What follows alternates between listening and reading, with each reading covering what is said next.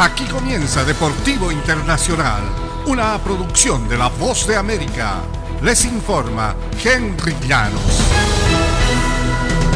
En el tenis internacional, Roger Federer se retira del tenis profesional a los 41 años tras una serie de cirugías de rodilla, poniendo fin a una carrera en la que conquistó 20 títulos de Grand Slam.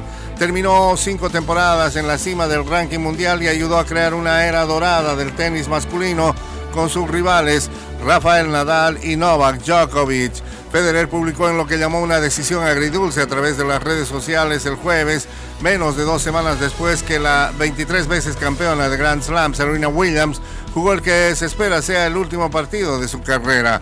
Combinadas, el adiós de dos de las máximas figuras en la historia del tenis representa un importante cambio de página como muchos de ustedes saben, los últimos tres años se me han presentado desafíos en forma de lesiones y cirugías. He trabajado duro para volver a estar en plena forma competitiva, dijo Federer. Y para los jugadores de béisbol de grandes ligas que vieron jugar a Roberto Clemente fue un talento asombroso y una influencia indiscutible en el terreno, causando un impacto poderoso en los jugadores jóvenes.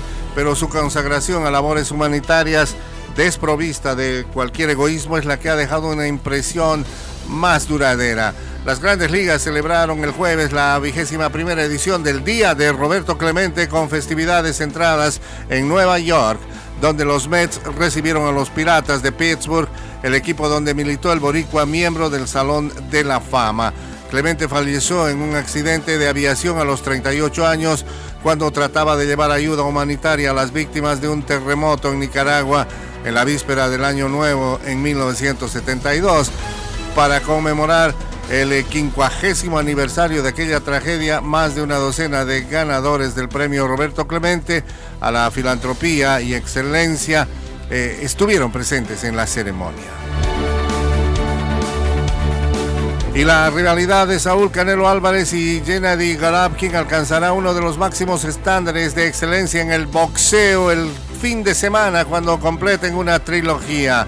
Desde Mohamed Ali, Joe Frazier hasta Manny Pacquiao y el mexicano Juan Manuel eh, Márquez, la mayoría de las recientes rivalidades del deporte de los puños han culminado en tres o más peleas súper memorables. Solo los duelos más convincentes pueden atraer a los aficionados a tres capítulos y las secuelas suelen definir las carreras de los contendientes. Es ya bastante difícil lograr una pelea entre rivales del nivel máximo posible en esta carrera